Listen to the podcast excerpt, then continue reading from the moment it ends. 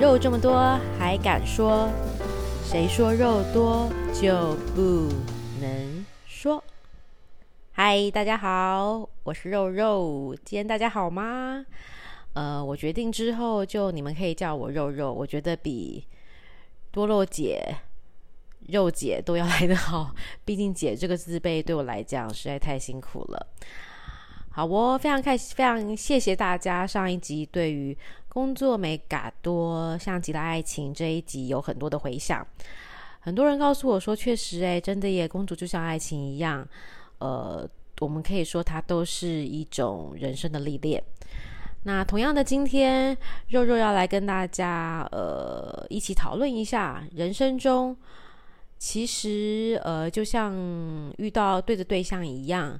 其实遇到对的老板一样是非常的需要机运的。那我在这里也想要跟大家归纳到几个类型，就是我认为如果你碰到这样子的老板的时候呢，记得要快跑。这样的老板可能不适合，呃，一直让你跟着。对，好，首先我归纳到的第一型老板，我称为他为呃比较是属于。没有肩膀型的老板，其实呃，如果你碰到一个没有肩膀的老板，其实对你来讲真的是一件非常恐怖的事情。但我觉得更恐怖的是，这样的人他竟然能够当老板。呃，这种没有肩膀的老板，他永远都会拿下面做不好的人当做一个垫背。那可能每一次他在做什么事情的时候，他就会拿垫背，呃，这件事情推到谁的身上，然后来当做一个委托，就是一个托词。但你以为他随便这样说，老板就会相信吗？当然不是啊！很恐怖的是，他其实在他一开始的时候，他就已经锁定了谁在这个 team 里面是他的垫背。他会开始搜寻他的 team member 里面谁是跟大老板的连接度最低，然后又常常很出彩，然后呃，刚好他一直都不是一个耀眼的人，因为通常 team 里面的 team member 里面的成员，有些就是非常的闪亮，那有些就是相对来说是比较呃属于内敛，或是就是一种平稳型的，或是甚至有些是比较不受到大家瞩目的那种类型，那。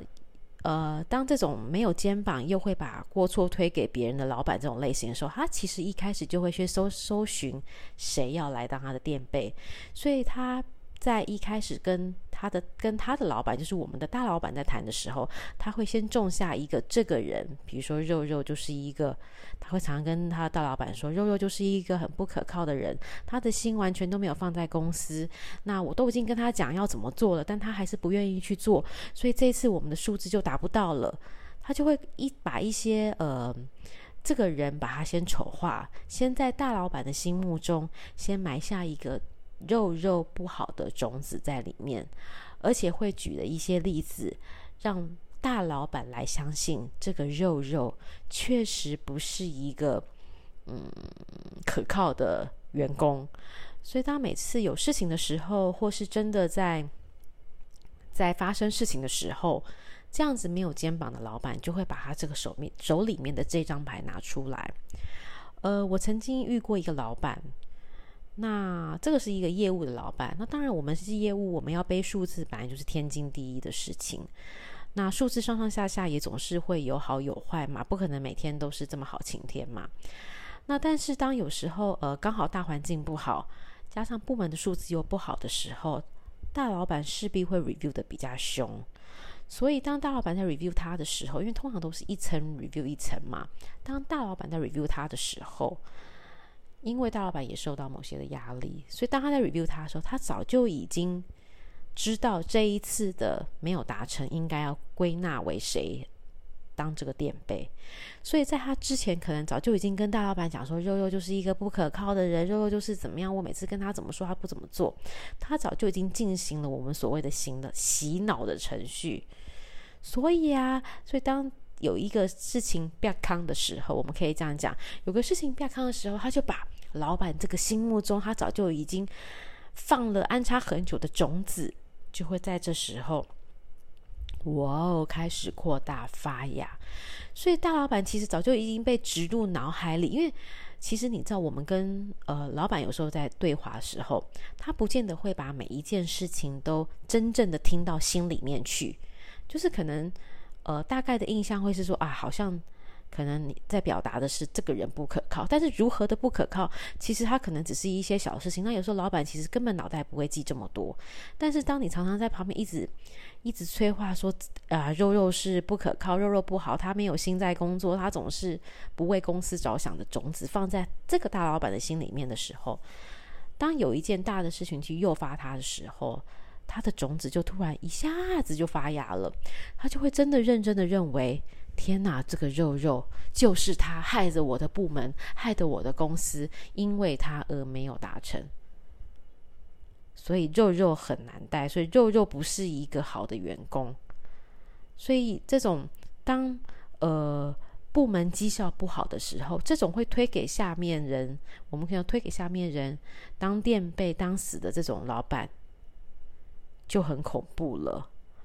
对，所以他他就认为，就会把整个的过错、整个的黑锅，全部导向因为肉肉的绩效不好。那有些比较重视绩效的公司，就会就请你走路。所以你会看到，就是会一直会有这种背黑锅的人存在，一直都会有这种垫背的人，在这种没有担当的老板下面出现。所以这个老板是非常非常恐怖而且有问题的，因为。他每次总是找好他下一个的垫背软垫是谁，所以他不论从再远在上面的摔下来的时候，永远都有一个垫背在他下面，然后他就会很优雅的起身，安全的下装。所以这种要别人死的呃没有担当的老板，我肉肉认为千万千万不能跟，嗯。好，那第二种老板呢，可能没有这么的像第一种老板这么的讨人厌，但是他是呃，我自己认为啊，我自己认为在工作这么多年，我觉得这个老板也会让让人家觉得很气。是什么样子的老板？就是他不是一个不不是一个大方的老板，而且。不会帮员工争取福利的老板，什么叫不大方的老板呢？因为我一直相信有一个原则，就是重赏之下必有勇夫。没有重赏，怎么会有好的绩效出现？但是你总是会发现，你有时候你很努力工作，或者你也也在每一次拿到一些很指标性的案子，或是帮公司有很大幅度的一些呃成长。但是你每次的加薪幅度总是落在三到五趴，就算绩效很好，总是就是你就觉得你怎么拿到好像就是刚刚好，或是比上一次好哦，上一次是五趴，这一次是八趴，但永远那个 range 永远都是在你觉得你看完之后不会有太大感觉的，就是你辛苦了半天，他只会说谢谢你的那种老板。然后这种老板他永远都会说，你再去跟他讲说，老板为什么我这次加薪只有三趴？老板，这次我加薪怎么只有五趴？我我们这一次为公司争取了什么什么的案，什么样的案子跟成长？但是为什么呃，你只加我只我只被加薪了两千块？那像这样子的这种老板呢，一定会第一个先哀兵，他会说：“哎，你要体谅我啊。”呃，公司啊，你也知道，公司整个啊，就是呃，发在我们部门啊，也没有很多啊。我把全部的资源都落在你身上，加薪幅度最大的就是你了。嗯，所以他会告诉你说：“拜托，请你体谅他，他已经对你很好，因为你的幅度是成员里面最多，其他人都是加一趴两趴，只有你加了五趴。所以老板，我所以我真的有看到你的努力，而且我帮你争取到了五趴。”好，这时候呢，通常我们就真的有时候默默的觉得，天哪，我的世界下 雪了。因为你真的会觉得说，为什么你曾经帮公司争取这么多的绩效？哦，你先想好，你真的有帮公司争取绩效，而不是大部分有时候有人会不小心是怎么样，自我感觉非常的良好，而是你已经有真的帮公司做明显很一整年的很亮眼的。绩效成长，所以老板，而且在这个过程中，老板或是大老板都非常认可你的成果，但是为什么你却只能加薪三趴五趴？然后，呃，据其实大部分的公司是这样的，一个公司的加薪的额度其实会在整个大老板的身上。比如说，我拿了一包一百万好了，这样子，那我有三个 BU，我可能把一百万，我最好的 BU 我会分他。五十万，那次好的我会分他三十万，最差的二十万，五十万、三十万、二十万，我再交给这个 BU head，每一个 BU 的老板，再去按照五十万、三十万、二十万，我要分发给我认为在我 BU 里面员工比较好的表现。所以，当你发现为什么你的你的部门绩效也不错，但你的绩效也不错，但你却只能被加薪到你认为不可思议的数字的时候，如果老板告诉你，没关系，呃，老老板告诉你不是没关系，老板告诉你说，我真的已经加了非常多，把所有的比例都放在你身上，那你真的要好好思考两个点。第一个，你的努力并不是这个大老板的聚焦，也就是说，你这时候就要思考，如果你觉得这公司跟这个部门你还想留下来的话，你就要去思考一下，去修正一下你接下来的努力方向，是不是要跟着，是不是要做调整？表示说你现在为公司争取的虽然有成长，但并不是公司的主力产品。好，这是第一个思考方向。第二个就是老板根本看不到你的努力跟你的好。他永远只会认为你的努力就是这样，你的努力就只值三趴四趴，但其实你已经在里面花了非常大心血，而且也为公司带来很大的绩效的时候，他却看不到。如果真的是这样类型的老板，我真的建议你离开吧，因为。这个就表示他看不到你的努力，你再努力，他还是只能给你这样。那第三个就是你会发现，他就是一个不是一个公平的老板。就算你再怎么表现好，你会发现永远跟他在一起比较好的几个，我们称为。呃，走狗哦，不是，我们我们说话要婉转一点。因为他的亲信总是可以得到比较好的酬劳，或是比较好的报酬。你会发现这些亲信还是依然还是很爱他，还是喜欢在他旁边团团转的时候，你就知道这个老板他不是真的是一个公平的人。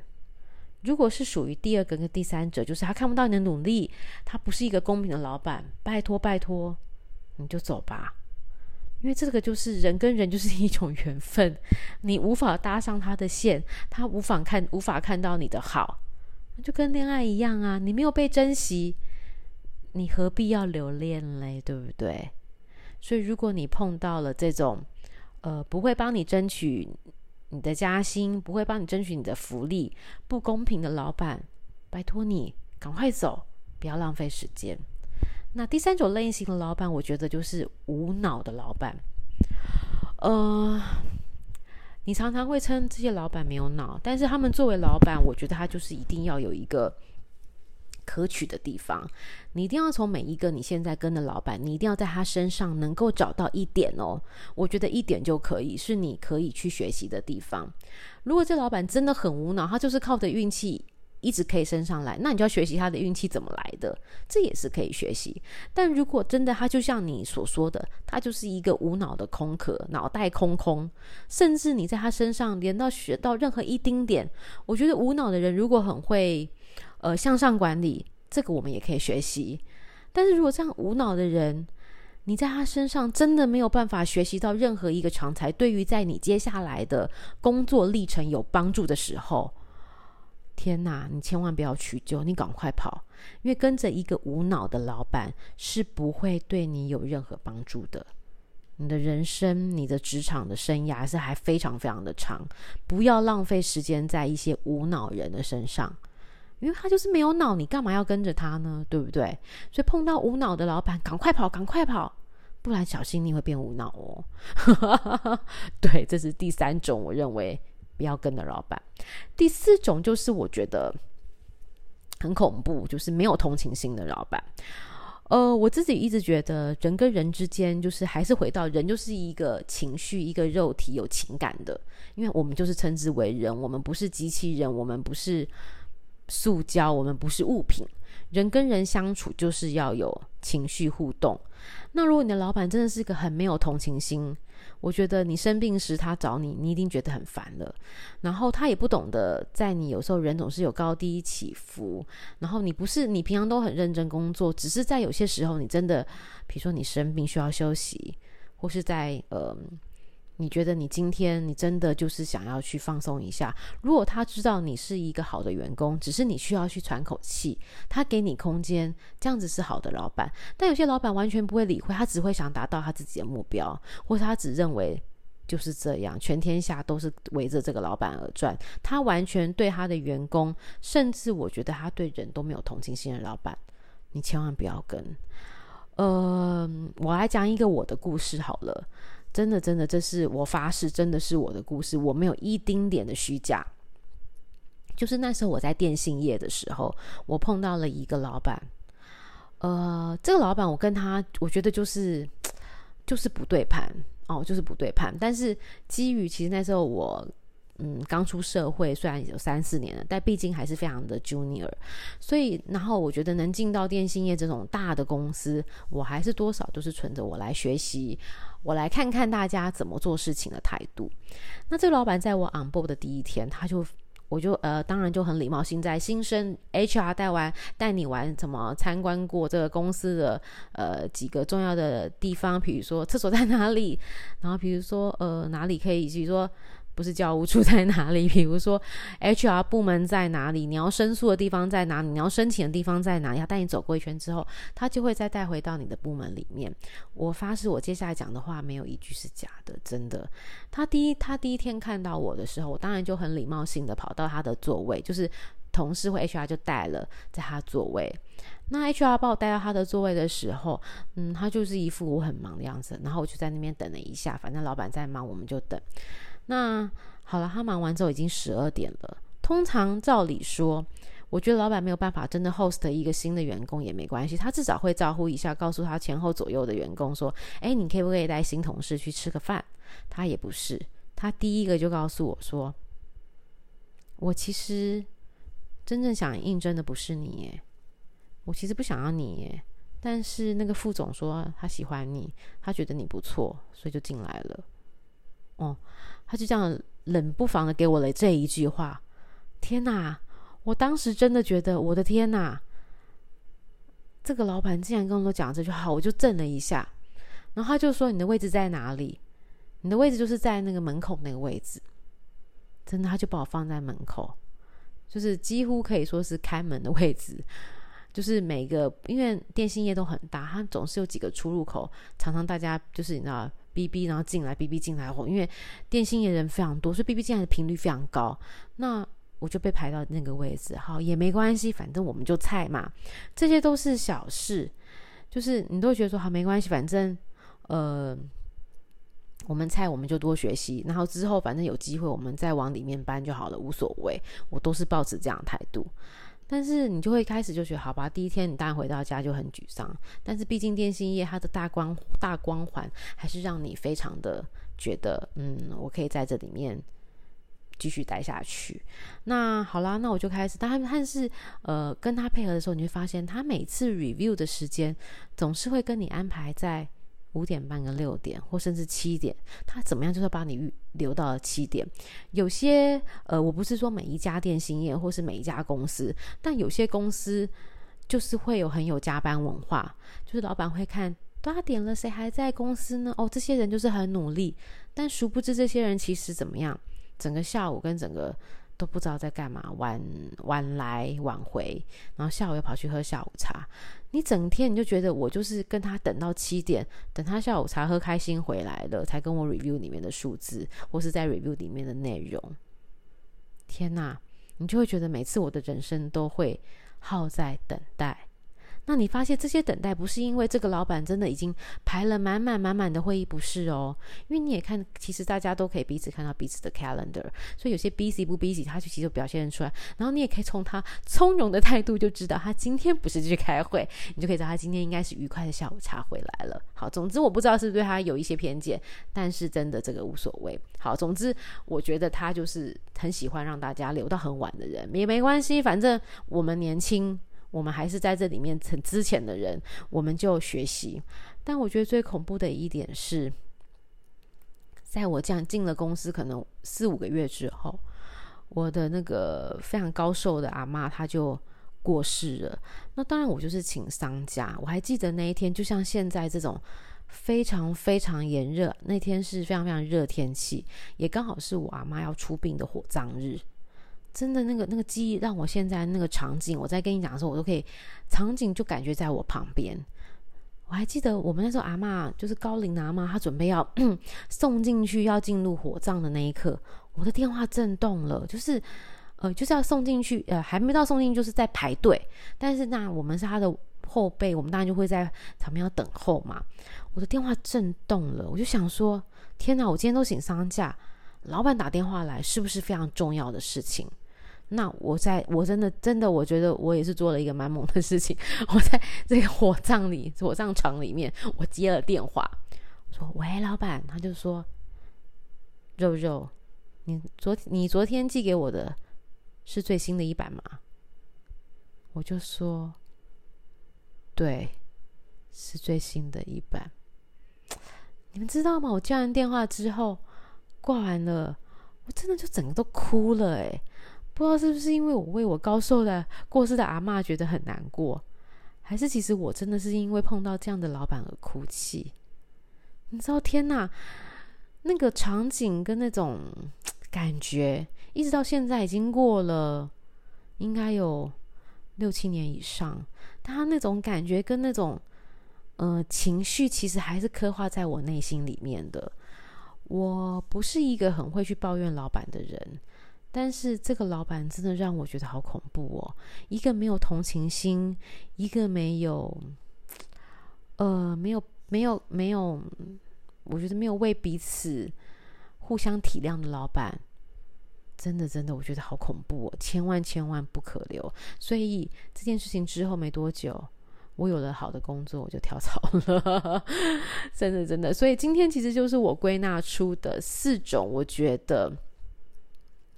绝对不能跟的四种老板，我们再来复习一下。第一种是没有肩膀的老板，没有肩膀，他其实就会把很容易让你背黑锅，然后你从你在里面，你就会变得很紧张，因为你不知道下一个垫背是不是你。第二个不大方，不会帮员工争取福利的老板，甚至最直接的加薪都不会争取。老板，他就是个乖乖牌老板，你就是觉得他。嗯，不会为你争取任何的好处。其实大家出来工作就是无不无不就是不是要赚钱，就是要成就感。你没有拿到钱，你就会无法满足；你没有成就感，你也无法满足你工作上的情绪。所以，一个不会帮员工争取福利跟加薪的老板，我觉得也不能跟。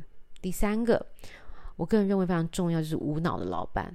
在你在这个我我这无脑是说的有点过，但是应该是说你在这个老板身上，你完全看不到他的一个优点。你说你没办法从他身上学习，有些老板真的很无脑很孬，但你就学习他的什么腰很软，他在任何时候能屈能伸。